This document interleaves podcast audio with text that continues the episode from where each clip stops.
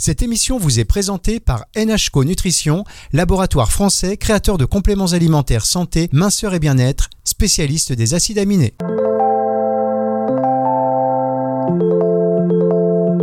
Planète Vanessa. Vanessa Demouy sur Nutri Radio. Bonjour Vanessa. Mais bonjour. Comment ça va Vanessa aujourd'hui? Mais ça va bien, merci. Et toi Bon, je suis ravi de vous retrouver. Je sais que cette émission va être, euh, va être extraordinaire de toute manière, puisque le sujet de l'émission, c'est un petit peu. Euh, on, est, déjà dans le thème de l'émission, Vanessa. Je ne veux pas le dévoiler pour l'instant. Mais on est oui, c'est ça.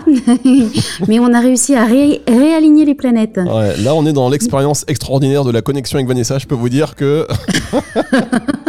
Heureusement que vous n'étiez pas en cuisine. Vous savez, des fois, vous mangez des trucs qui sont hyper bons au resto et parfois en cuisine, bah, oui, ça, ça, charbonne dur et on se rend pas compte de tout le travail que ça nécessite. Donc là, c'est un petit peu le cas. On va, on va faire en sorte que ça fonctionne et euh, j'en profite donc pour annoncer notre invité qui est Stéphane Alix, journaliste, écrivain, fondateur en 2007 de l'Institut de recherche sur les expériences extraordinaires. Donc c'est l'INRES et on l'accueille pour la réédition du livre, à l'occasion de la réédition du livre Manuel clinique des expériences extraordinaires. Donc on va parler d'expériences de mort imminente, de vécu subjectif, de contact avec un défunt, euh, de rêve lucide. Enfin bref, c'est pour ça que les connexions, euh, je pense qu'il y a beaucoup de monde qui se sont mis sur la ligne. Et bonjour à tous les fantômes aussi qui, qui nous écoutent. Si vous pouvez faire en sorte que la connexion soit optimale. On vous en serait extrêmement reconnaissant. Bonjour Stéphane. Bonjour. Ah, ça fonctionne. Bonjour, déjà ça fonctionne. Bonjour Stéphane. Jusqu'ici tout va bien. Bonjour Vanessa. Je suis ravie. Bah, moi aussi, merci beaucoup de cette invitation. Bah, je vous en prie, je vous en prie. J'ai eu énormément de, de retours, de questions. De, euh, en tout cas, quand on, quand on mentionne votre nom, euh, les gens, les gens s'agitent, les gens s'énervent. C'est, c'est dingue, c'est dingue. Ce que vous provoquez chez les gens.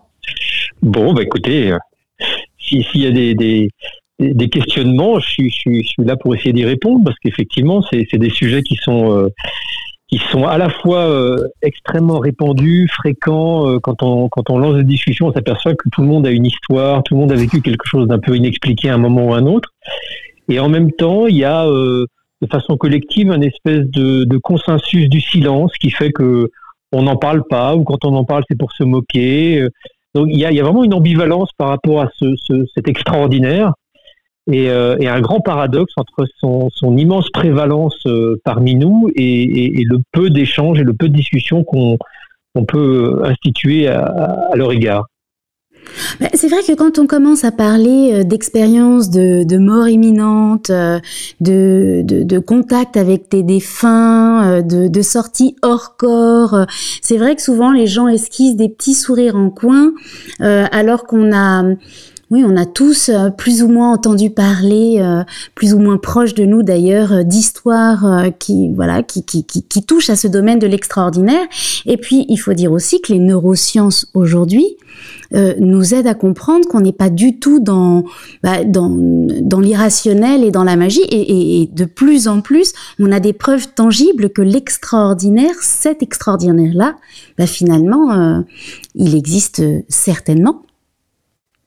Bah oui, la, première preuve pour moi, c'est vraiment une preuve, euh, c'est la, simple euh, occurrence de, de, ces expériences, c'est-à-dire que s'il si, se passait rien, s'il y avait rien, on n'en parlerait pas et, euh, et ça serait pas l'objet de, de discussion, de recherche. Et moi, c'est ce qui m'a vraiment frappé il y a, il y a plus d'une quinzaine d'années quand j'ai commencé à m'intéresser à ces sujets liés à, à la conscience, à, à la possibilité d'une forme de conscience qui survivrait à la mort, comme le laisse entendre des expériences de mort imminente, qui sont des expériences, je le rappelle, qui se produisent dans des moments où parfois le cerveau est en sérieux dysfonctionnement, voire en cessation d'activité. Voire à l'arrêt. Euh, donc là, on, on devrait plus être conscient ou avoir aucune expérience de conscience. Et pourtant, les gens euh, qui ont vécu ces expériences-là, ils se comptent par millions, euh, disent avoir vécu des, expériences d'extrême conscience, de perception, euh, à des moments où leur corps est en arrêt cardiaque sur une table d'opération ou dans un accident de voiture, etc. Et, euh, et, en fait, en, me penchant un peu sérieusement sur ces, sur ces sujets, je m'aperçois, comme vous l'avez souligné, qu'il y a des recherches qui sont, qui sont menées depuis des décennies sur ces, sur ces différents sujets. Mais ce qui m'a le plus intéressé encore, c'est d'ailleurs l'objet du, du, livre dont on parle, qui est le manuel clinique des expériences extraordinaires. Ce qui m'a le plus frappé, c'est qu'il y a des milliers de psys qui, dans l'intimité de leur cabinet, entendent parler de ces expériences Et à force d'écouter des témoignages, un témoignage, deux témoignages, dix témoignages, cent témoignages d'un même type d'expérience, se rendent bien compte que toutes les grilles de lecture classiques, c'est-à-dire euh, oh, mm-hmm. la personne ment, ou la personne se trompe, ou la personne délire, ou la personne a vécu une hallucination, toutes ces explications, entre guillemets, ne, ne, ne matchent pas avec ces expériences-là. Donc même avant d'entrer dans les neurosciences, la simple écoute et le simple travail qui est fait dans les cabinets de psy par des, des psychanalystes, des psychothérapeutes, des psychiatres, psychologues qui sont ouverts à ces phénomènes, rien que ce travail d'écoute permet de se rendre compte qu'on n'est pas devant rien. On n'est pas devant juste des délires, quelque chose dont on pourrait se débarrasser. On est, on est devant des phénomènes qui ont une consistance, qui se répètent, qui ont euh, euh, et, qui, qui, nous interrogent vraiment sur notre relation à la réalité. Oui, d'ailleurs, vous en parlez, il y a, y a, un recueil dingue, c'est votre dernier livre, je crois, c'est Un fantôme sur le divan, où, euh, où vous avez, euh, vous avez interviewé d'ailleurs des, des, des, des, psys qui parlent de ça en disant, alors on, ne peut pas vous dire, on peut pas leur dire ça existe, mais je ne peux pas leur dire que ça n'existe pas. Et c'est vrai que c'est très intéressant cette notion-là. Et c'est là que vous avez euh, créé cette espèce d'hashtag j'accueille l'extraordinaire, parce que c'est vrai quand on se retrouve à vivre des choses ou qu'on a l'impression de vivre des choses qui, ont, qui sont en rapport avec, euh, cet, euh, extraordinaire de, de, quelqu'un qui est en deuil et qui, voit apparaître dans sa chambre la personne qui vient de perdre, on est parfois, on se dit mais je peux pas aller en parler à mon médecin, à qui je vais en parler? Est-ce que ce, petit hashtag j'accueille l'extraordinaire a pris un peu d'importance et euh, est-ce que vous pouvez nous en parler? Ben oui, et je vous remercie d'ailleurs de, le souligner parce que pour moi c'est vraiment une, euh, une démarche d'utilité publique, c'est-à-dire que, comme je le soulignais, ces expériences extraordinaires se produisent beaucoup plus souvent qu'on l'imagine. Et vous avez raison de souligner que dans les périodes de deuil, les expériences de contact subjectif, de sensation de présence, de, de, perception de signes, ou de choses comme ça, concernent plus de 50% des gens qui vivent un deuil. Donc c'est pas, c'est plus de centaines de milliers de personnes chaque année en France, rien qu'en France. Et, euh, et, ces personnes parfois sont se questionnent, s'interrogent est-ce que c'est dans ma tête Est-ce que j'ai vraiment vu, vécu ça Est-ce que j'ai est-ce que j'ai halluciné ou est-ce que c'est la douleur du deuil qui me fait vivre ce type d'expérience? Je parle de la sensation d'une présence ou ou euh, une personne qui sent son conjoint s'allonger dans le lit alors que la personne, le conjoint est décédé depuis plusieurs jours. Euh, euh ces types d'expériences sont en fait beaucoup plus répandues qu'on l'imagine. Et, et, les premières personnes à qui on pourrait en parler éventuellement, ce sont les psys qui nous accompagnent quand éventuellement on est accompagné pendant un parcours de deuil. Et, beaucoup de ces psys sont sensibilisés à ces phénomènes et ne les, ne les identifient pas comme des mécanismes d'hallucination ou d'illusion liées au deuil. On est dans autre chose. Et pour moi, ce qui est important, c'est pas forcément de trancher sur la réalité de ces expériences, de dire je suis sûr qu'il y a une vie après la mort, je suis sûr que les mhm. fantômes existent, je suis sûr qu'il y a des ovnis ou enfin tous ces sujets-là, c'est un peu un c'est un peu se coincer soi-même en fait parce que sur sur toutes ces thématiques-là, on peut pas forcément apporter des preuves telles que la science voudrait qu'on enfin telles que la science les établit pour euh, objectiver d'une réalité de tel ou tel phénomène. En revanche, ces phénomènes se produisent. Donc moi, ce qui m'est apparu le plus important, c'est peut-être que des cadres d'écoute puissent être euh, développés, qu'il n'y ait pas une espèce de, comment dirais-je, de, de jugement arbitraire et un peu rapide que ces expériences-là n'existent pas, parce qu'en fait, quand vous allez voir des psys, eux-mêmes sont les, ce sont les premiers à vous dire que ces expériences sont inexpliquées, qu'elles ne rentrent pas dans les cases connues et que la chose peut-être la plus importante, c'est de savoir les écouter et les accueillir. Quand vous mhm. racontez une histoire bizarre à, votre, à votre ami ou à quelqu'un de proche, il va souvent avoir tendance à vouloir très très rapidement vous l'expliquer, ou vous dire oui j'y crois ou j'y crois pas. Euh, un psy, il fait pas ça. Un psy, quand vous lui racontez quelque chose de bizarre, il n'est pas là pour vous juger, il est là pour vous écouter, pour vous laisser exprimer ce que vous avez envie d'exprimer. Et c'est dans ce travail d'écoute que peut progressivement euh, euh, apparaître un, quelque chose qui serait de l'ordre d'une fragilité psychique ou, un problème psychologique qui pourrait expliquer que vous vous illusionnez vous-même d'avoir vécu quelque chose, ou au contraire, en vous laissant l'exprimer, le psy va s'apercevoir que visiblement vous avez l'air parfaitement normal, parfaitement intégré, parfaitement capable de discernement, mais que vous racontez quelque chose qui sort un peu de l'ordinaire. Et du coup, ces deux postures sont très très différentes. Dans un cas, il y a de la souffrance. Dans un autre cas, il n'y a pas forcément de souffrance liée à cette expérience extraordinaire. Et il convient de, de, l'accueillir. Donc c'est pour ça que, effectivement, j'ai lancé cette, euh, cette initiative de proposer à tous les psys, euh, quel que soit leur parcours, quel que soit leur, euh, leur ouverture et leur, euh, comment dirais-je, leur connaissance de ces phénomènes extraordinaires, à partir du moment où ça les intéresse, je pense que c'est important qu'ils puissent être identifiés comme tels par des patients éventuels, parce qu'il y a beaucoup, beaucoup, beaucoup de gens qui aimeraient parler de, de choses extraordinaires qu'ils vivent au quotidien et qui ont peur de le faire, ont peur d'être euh, catégorisés, alors que si sur un profil professionnel de, n'importe quel psy, à côté de la formation que le psy a suivie, à côté de ses spécificités particulières, il y a le hashtag j'accueille l'extraordinaire, le client éventuel saura que cette personne-là, a priori, aura plutôt une écoute bienveillante par rapport à une expérience vécue dans une période de deuil ou, en d'autres circonstances. Et cette écoute, elle est précieuse. C'est vraiment pour moi le, pour moi et pour tous les, les psys avec qui j'ai travaillé, c'est vraiment le, la, première chose à installer euh, euh, euh, face à cet extraordinaire, face à toutes ces questions auxquelles on ne peut pas forcément répondre de façon euh, complète aujourd'hui, au moins écouter déjà les, les, gens qui vous racontent des histoires hors normes. Ce qu'on va faire, on va marquer une toute petite pause et on se retrouve dans un tout petit instant pour la suite de cette émission avec euh, Vanessa et, oui, et Stéphane Alix. À tout de suite.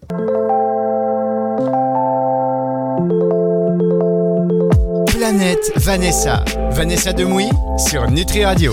Vanessa Demouy sur Nutri Radio, la suite de cette émission extraordinaire. Aujourd'hui, on en parle extraordinaire. Vanessa, euh, il y a eu de la friture sur la ligne. On est dans les conditions du direct. Hein. Donc, si jamais je vous coupe, c'est qu'il y a un souci de réception et vous, vous rafraîchissez, vous avez pris le train en marche. Maintenant, je vois que vous êtes euh, bien oui. habitué. Mais il faut pas s'étonner, il y a des interférences. Pourquoi? Parce qu'on parle avec Stéphane Alix, qui est journaliste et écrivain et surtout fondateur, enfin, je dis surtout, et aussi euh, fondateur de l'Institut de recherche sur les expériences extraordinaires Donc, on parle de expérience de mort imminente, de partage de voilà, croyances, hallucinations, réalité ou interprétation. Il euh, y a beaucoup de questions qui arrivent, mais Vanessa, je vais vous laisser le privilège de poser les questions que vous avez reçues via votre communauté, puisque c'est votre émission. Oui, alors il y en a une qui revient souvent. Euh, les gens euh, se demandent s'il si, existe une différence entre intuition et perception extrasensorielle et instinct, ou si tout ça c'est la même chose.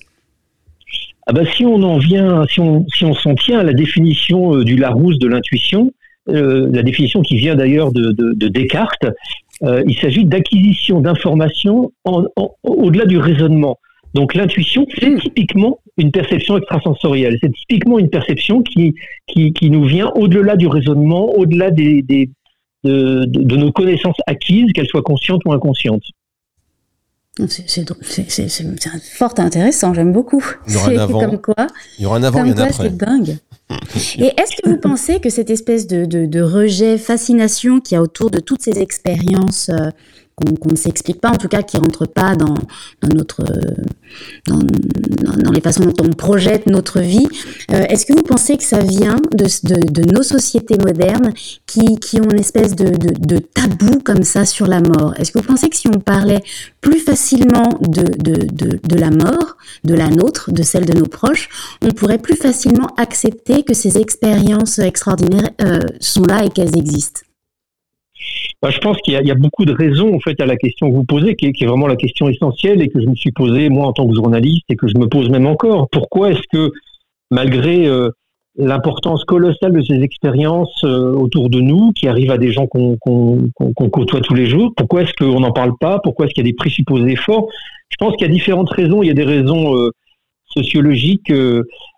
qui font que nous vivons dans une société qui est résolument tournée vers la science dès lors qu'elle s'interroge sur la nature de la réalité, on, on, s'est nous-mêmes enfermés dans cette vision uniquement scientifique pour une bonne raison, c'est que cette vision scientifique, elle est aussi extrêmement performante pour nous renseigner sur euh, la nature de la réalité qui nous entoure.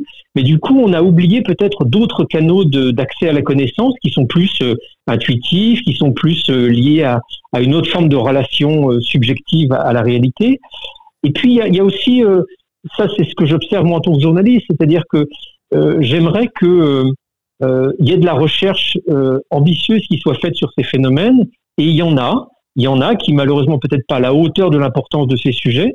Euh, quand on peut éventuellement, en s'interrogeant sur ces questions-là, avoir des réponses sur la nature de la, de la vie, de la mort, de la nature de la conscience, je trouve ça stupéfiant que pas plus de centres de recherche euh, y consacrent des millions d'euros, et pourtant c'est le cas. Et, euh, et je pense que ce qui décourage aussi peut-être certains esprits rationnels mais ouverts, c'est euh, l'amalgame qui est fait entre plein de ces phénomènes différents. On mélange un peu tout. On mélange tout dans une même marmite. on vous convoque la physique quantique pour soi-disant entre guillemets expliquer tout et n'importe quoi. Et, du coup, il n'y a, pas, vraiment de pour une personne qui serait comme moi je l'étais par exemple au début de mon intérêt sur ces phénomènes-là, curieux mais exigeant quand même et, désirant quand même rester rationnel et les pieds sur terre. Mm-hmm. C'est très difficile de trouver. Il n'y a pas de cadre en fait. Oui, un cadre, et c'est d'ailleurs la, raison pour laquelle j'ai voulu créer l'INRES en, 2007, pour créer mhm. un espace sur lequel on puisse trouver une information qui soit euh, rationnelle, rigoureuse. Vérifiable, vérifiée, euh, oui. Voilà. Un, vrai travail d'enquête, de recherche, euh, oui. Bah, il, il, est possible, il est possible ce travail. C'est ce qui a été fait notamment, par exemple, sur les expériences de mort imminente, qui se produisent depuis maintenant plus de 45 ans. Euh, depuis le, développement en fait des techniques de réanimation qui permettent de ramener des personnes qui sont en arrêt cardiaque, on a recueilli énormément de, de, de, récits de personnes qui auparavant bah, mouraient. Vous aviez un arrêt cardiaque, vous mouriez. Depuis euh, une cinquantaine d'années, quand vous avez un arrêt cardiaque, on peut vous ranimer, vous maintenir en vie, vous vous, ramener. Et, euh, et, à peu près 20% des gens qui sont ramenés d'un arrêt cardiaque disent avoir vécu une expérience de mort imminente, donc être sortis de leur corps, avoir vu une lumière, bah, vécu une expérience d'une grande intensité. Bon, bah, ça se passe à l'hôpital, des médecins en sont témoins, il y a des centres de recherche comme euh, celui du, de Steven Lorez, qui est un neurologue à Liège, en Belgique, qui étudie ces phénomènes de plus en plus. Donc il y a vraiment une masse d'informations qui permet de, de, de, au moins objectiver le fait que ces expériences ne sont pas juste des rêves ou des, des, délires, mais qu'il y a, y, a, il y a quelque chose de fondamentalement questionnant sur la nature de la conscience qui se passe dans ces expériences. Et ce n'est qu'en faisant ce travail, moi je suis résolument rationnel, cartésien dans ma, dans ma démarche en tant que journaliste, et ce n'est qu'en faisant un travail de recherche rigoureux qu'on permet non pas de d'expliquer entre guillemets tous ces phénomènes en disant bon finalement c'était juste pas grand chose, mais au contraire d'en mettre en évidence le caractère profondément mystérieux. Oui. Et quand vous parlez de conscience, vous parlez aussi de ce que, ce que, ce que d'autres pourraient appeler âme, mais il y a peut-être une connotation trop, euh, trop religieuse euh, sur, euh, sur le mot âme. C'est ça? Exactement. Bah, c'est vrai que conscience, c'est un mot qui peut vouloir dire beaucoup de choses. Là, vous et moi, et puis les gens qui nous écoutent, nous faisons l'expérience de notre conscience. C'est-à-dire que nous avons la, sensation d'exister, nous avons la sensation d'avoir une expérience intérieure, euh, cette, cette, expérience de conscience, elle est tout à fait explicable par les neurosciences, par euh, l'activité de notre cerveau. Sauf qu'à certains moments, euh, cette expérience de conscience, cette expérience intérieure, elle, elle, euh, elle semble nous donner accès à des dimensions qui seraient inaccessibles à nos outils perceptifs conventionnels, à nos mhm. yeux, à nos oreilles. Quand par exemple vous êtes capable de percevoir un événement dans le futur, quand vous êtes capable de voir une situation à distance, quand euh, vous vivez une expérience de mort imminente et que votre cerveau est en, est en altération sérieuse de fonctionnement et que pourtant vous vivez une expérience de grande intensité, que vous sortez de votre corps et que vous voyez des choses qui se passent à côté, toutes ces expériences qui sont des expériences de conscience, qu'on a pu objectiver aujourd'hui parce que ça fait quand même pas mal de décennies qu'on les étudie, euh, sont absolument inexplicables dans le cadre du, du, de notre vision actuelle matérialiste du fonctionnement du cerveau, parce que euh, le fonctionnement du cerveau ne peut pas expliquer comment vous êtes capable de voir quelque chose à, qui, qui, se situe à 3 km, ou quand vous êtes en arrêt cardiaque sur une table d'opération, de décrire ce qui se passe dans la salle juste à côté. Donc, mhm. euh, il y a une dimension de notre conscience, ou des dimensions de notre conscience, qui semblent ne pas être en, en liaison euh, ou en relation directe de cause à effet avec notre activité cérébrale. Alors, ça, ça pose une question absolument fondamentale, mais ce qui est intéressant, c'est que quand vous allez voir les neuroscientifiques, ce sont les premiers à vous dire qu'on ne sait pas ce que c'est que la conscience. On ne sait pas comment cette expérience émerge de l'activité de notre cerveau. On n'en a aucune idée. C'est pas juste une, une espèce de mystère ésotérique, c'est vraiment un mystère qui est au cœur des neuroscientifiques, des neurosciences aujourd'hui. On ne sait pas comment ça émerge. Donc, euh, euh moi, effectivement, dans, dans, mes écrits, dans mon travail, j'ai tendance à, à, m'intéresser à cette dimension de la conscience qui ressemble à ce que les religions appellent âme, c'est-à-dire une, une dimension non locale, pour employer un terme de, physique, euh, une dimension spirituelle qui nous constitue, qui ne semble pas être réductible ni au temps ni à l'espace. C'est comme si, et ça c'est vraiment les observations et les études sur toutes ces expériences extraordinaires qui nous le disent, c'est comme si à l'intérieur de nous, il y avait quelque chose qui n'était pas coincé dans le temps et dans l'espace, quelque chose qui était euh, éternel, immortel. Qui sera là après, et qui était là peut-être même avant. On va marquer une dernière pause et on va se retrouver dans un tout petit instant. Vanessa, je vais rafraîchir votre page de la liaison. Elle est exceptionnelle aujourd'hui. En tout cas, on entend bien euh, Stéphane. On marque une toute petite pause. On se retrouve pour la dernière partie de cette émission avec Vanessa Desmouilles et Stéphane Alix. C'est sur Nutri Radio.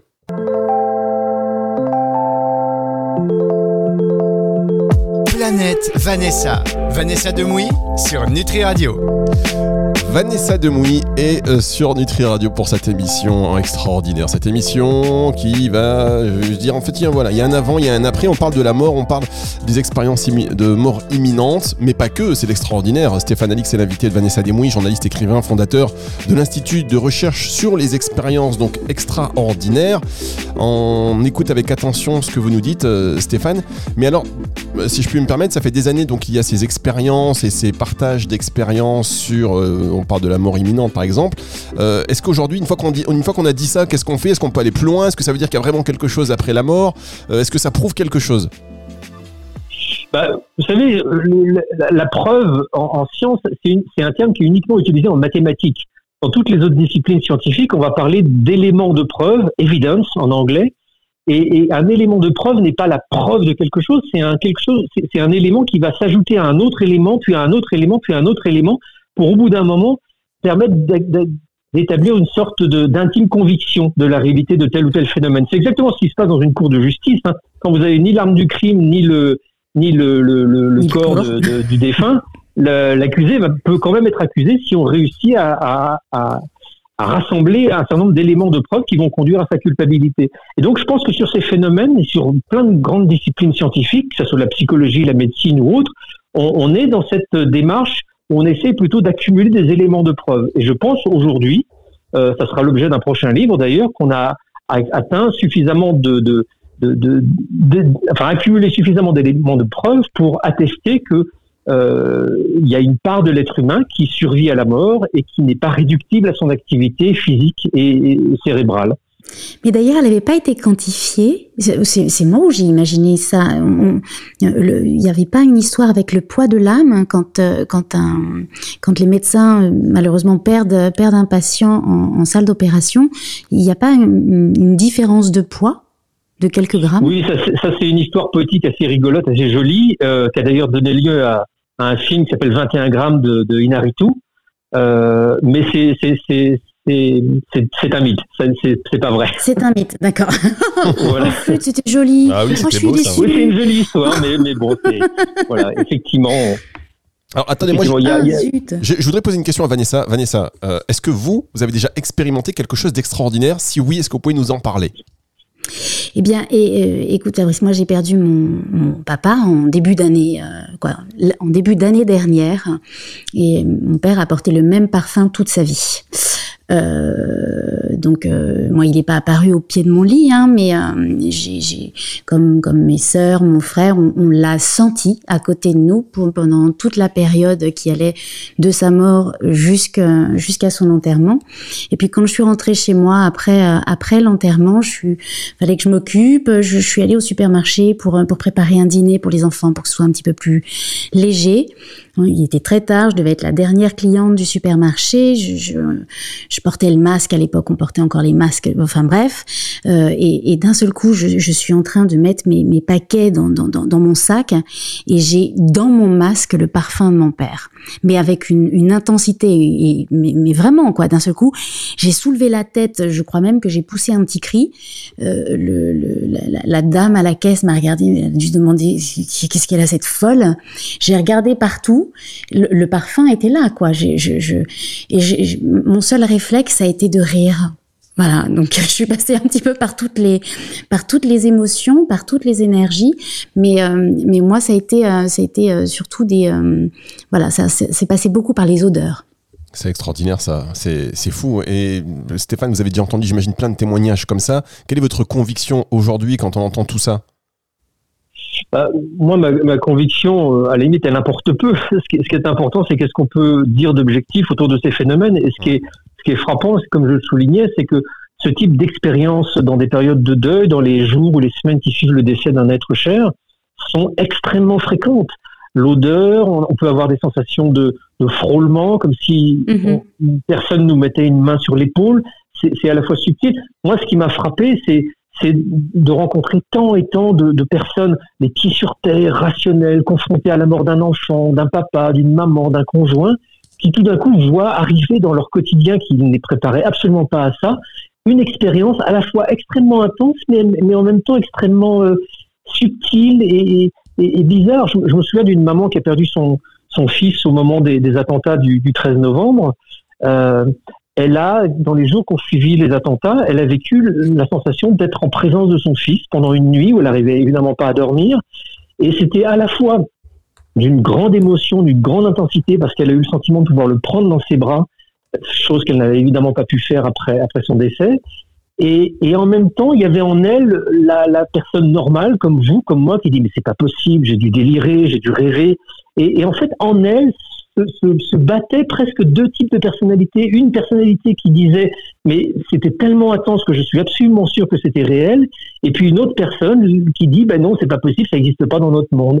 Et l'intelligence du, psychiatre euh, qui l'accompagnait pour ce, deuil a été de ne pas lui dire ça existe ou ça n'existe pas, a été de lui dire, vous savez, beaucoup de gens vivent aussi ce type d'expérience, parlez-moi, expliquez-moi, et, elle a pu ainsi raconter son, son expérience.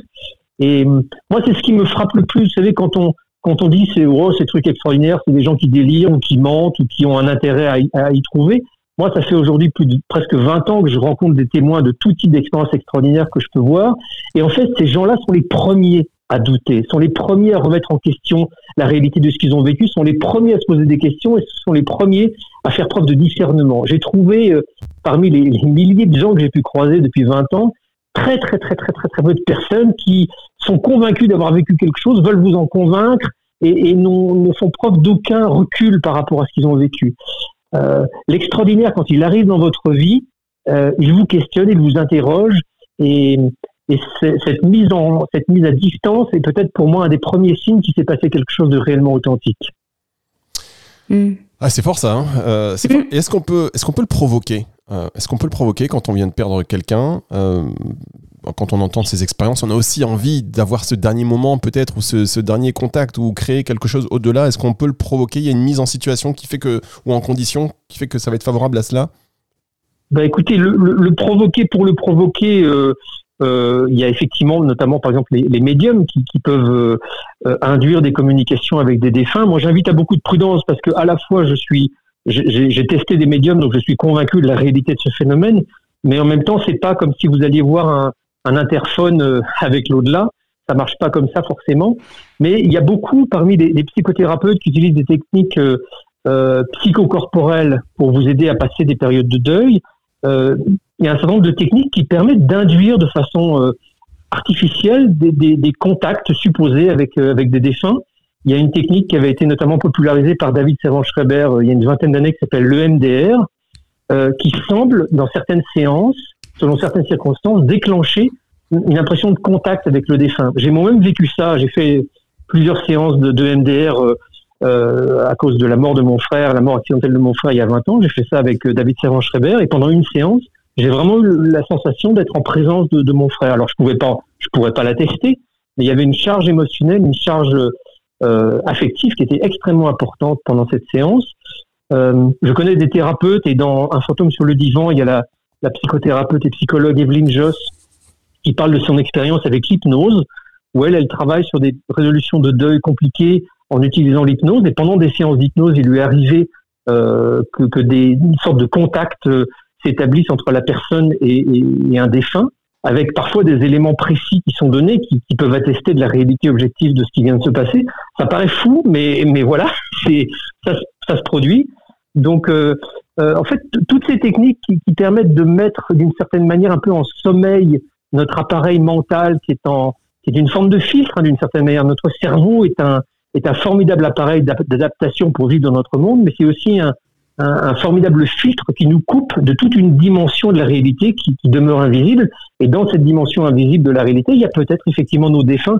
Donc toutes les techniques comme l'hypnose, les états modifiés de conscience qui permettent de, de mettre un peu en stand-by cette activité cérébrale peuvent laisser apparaître parfois des phénomènes euh, parfois extrêmement intenses. J'en parle aussi dans, dans, dans, un livre à venir. Euh, c'est dur de vous répondre succinctement sur un, sur un sujet aussi vaste, mais mais voilà, c'est possible. c'est possible. Vanessa, une dernière question peut-être pour Stéphane, parce que c'est vrai que ça passe extrêmement vite. En réalité, on est tous fascinés, on se pose tous plein de questions et ça nous concerne tous. On, a, on est nombreux à avoir perdu des, gens euh, auxquels on tient et avoir peut-être eu l'impression qu'il n'était pas si loin que ça ou avoir envie qu'il le soit en tout cas proche. Euh, donc euh, voilà, c'est des sujets qui nous parlent, parlent vraiment, Vanessa Non, il y a, plein de gens justement qui parlaient de la médiumité, mais comment savoir si c'est vrai, si c'est pas vrai. Je pense que bah, vous, vous l'avez dit Stéphane, il faut, euh, il faut, voilà, il faut, il faut pas se laisser euh, aveugler par sa tristesse parce que c'est souvent dans des moments où on est dans une grande détresse émotionnelle.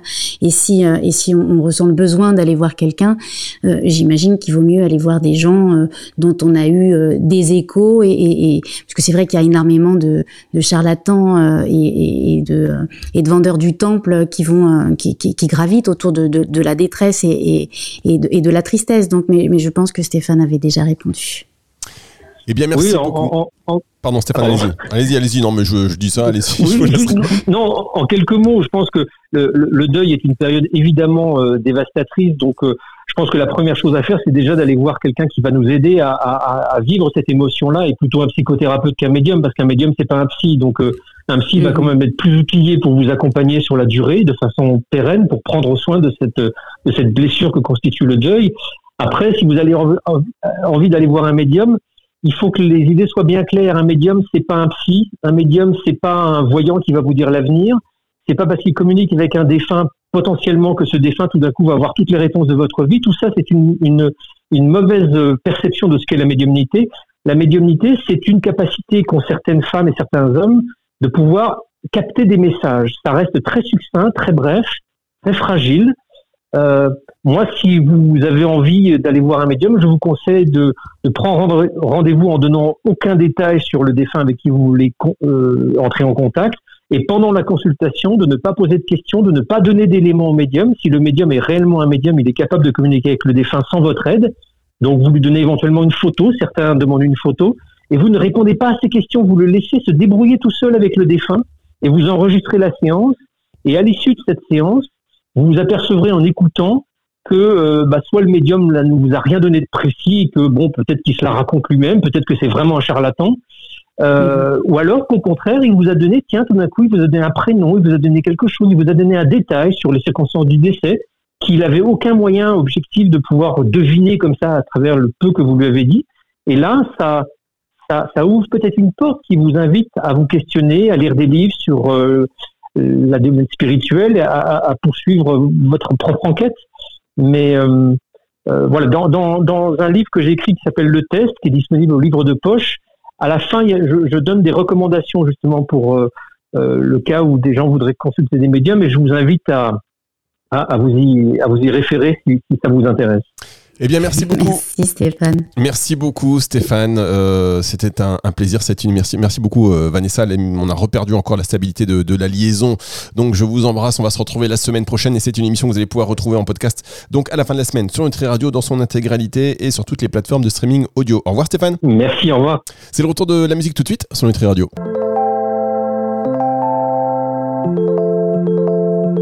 Planète Vanessa. Vanessa Demouy sur Nutri Radio.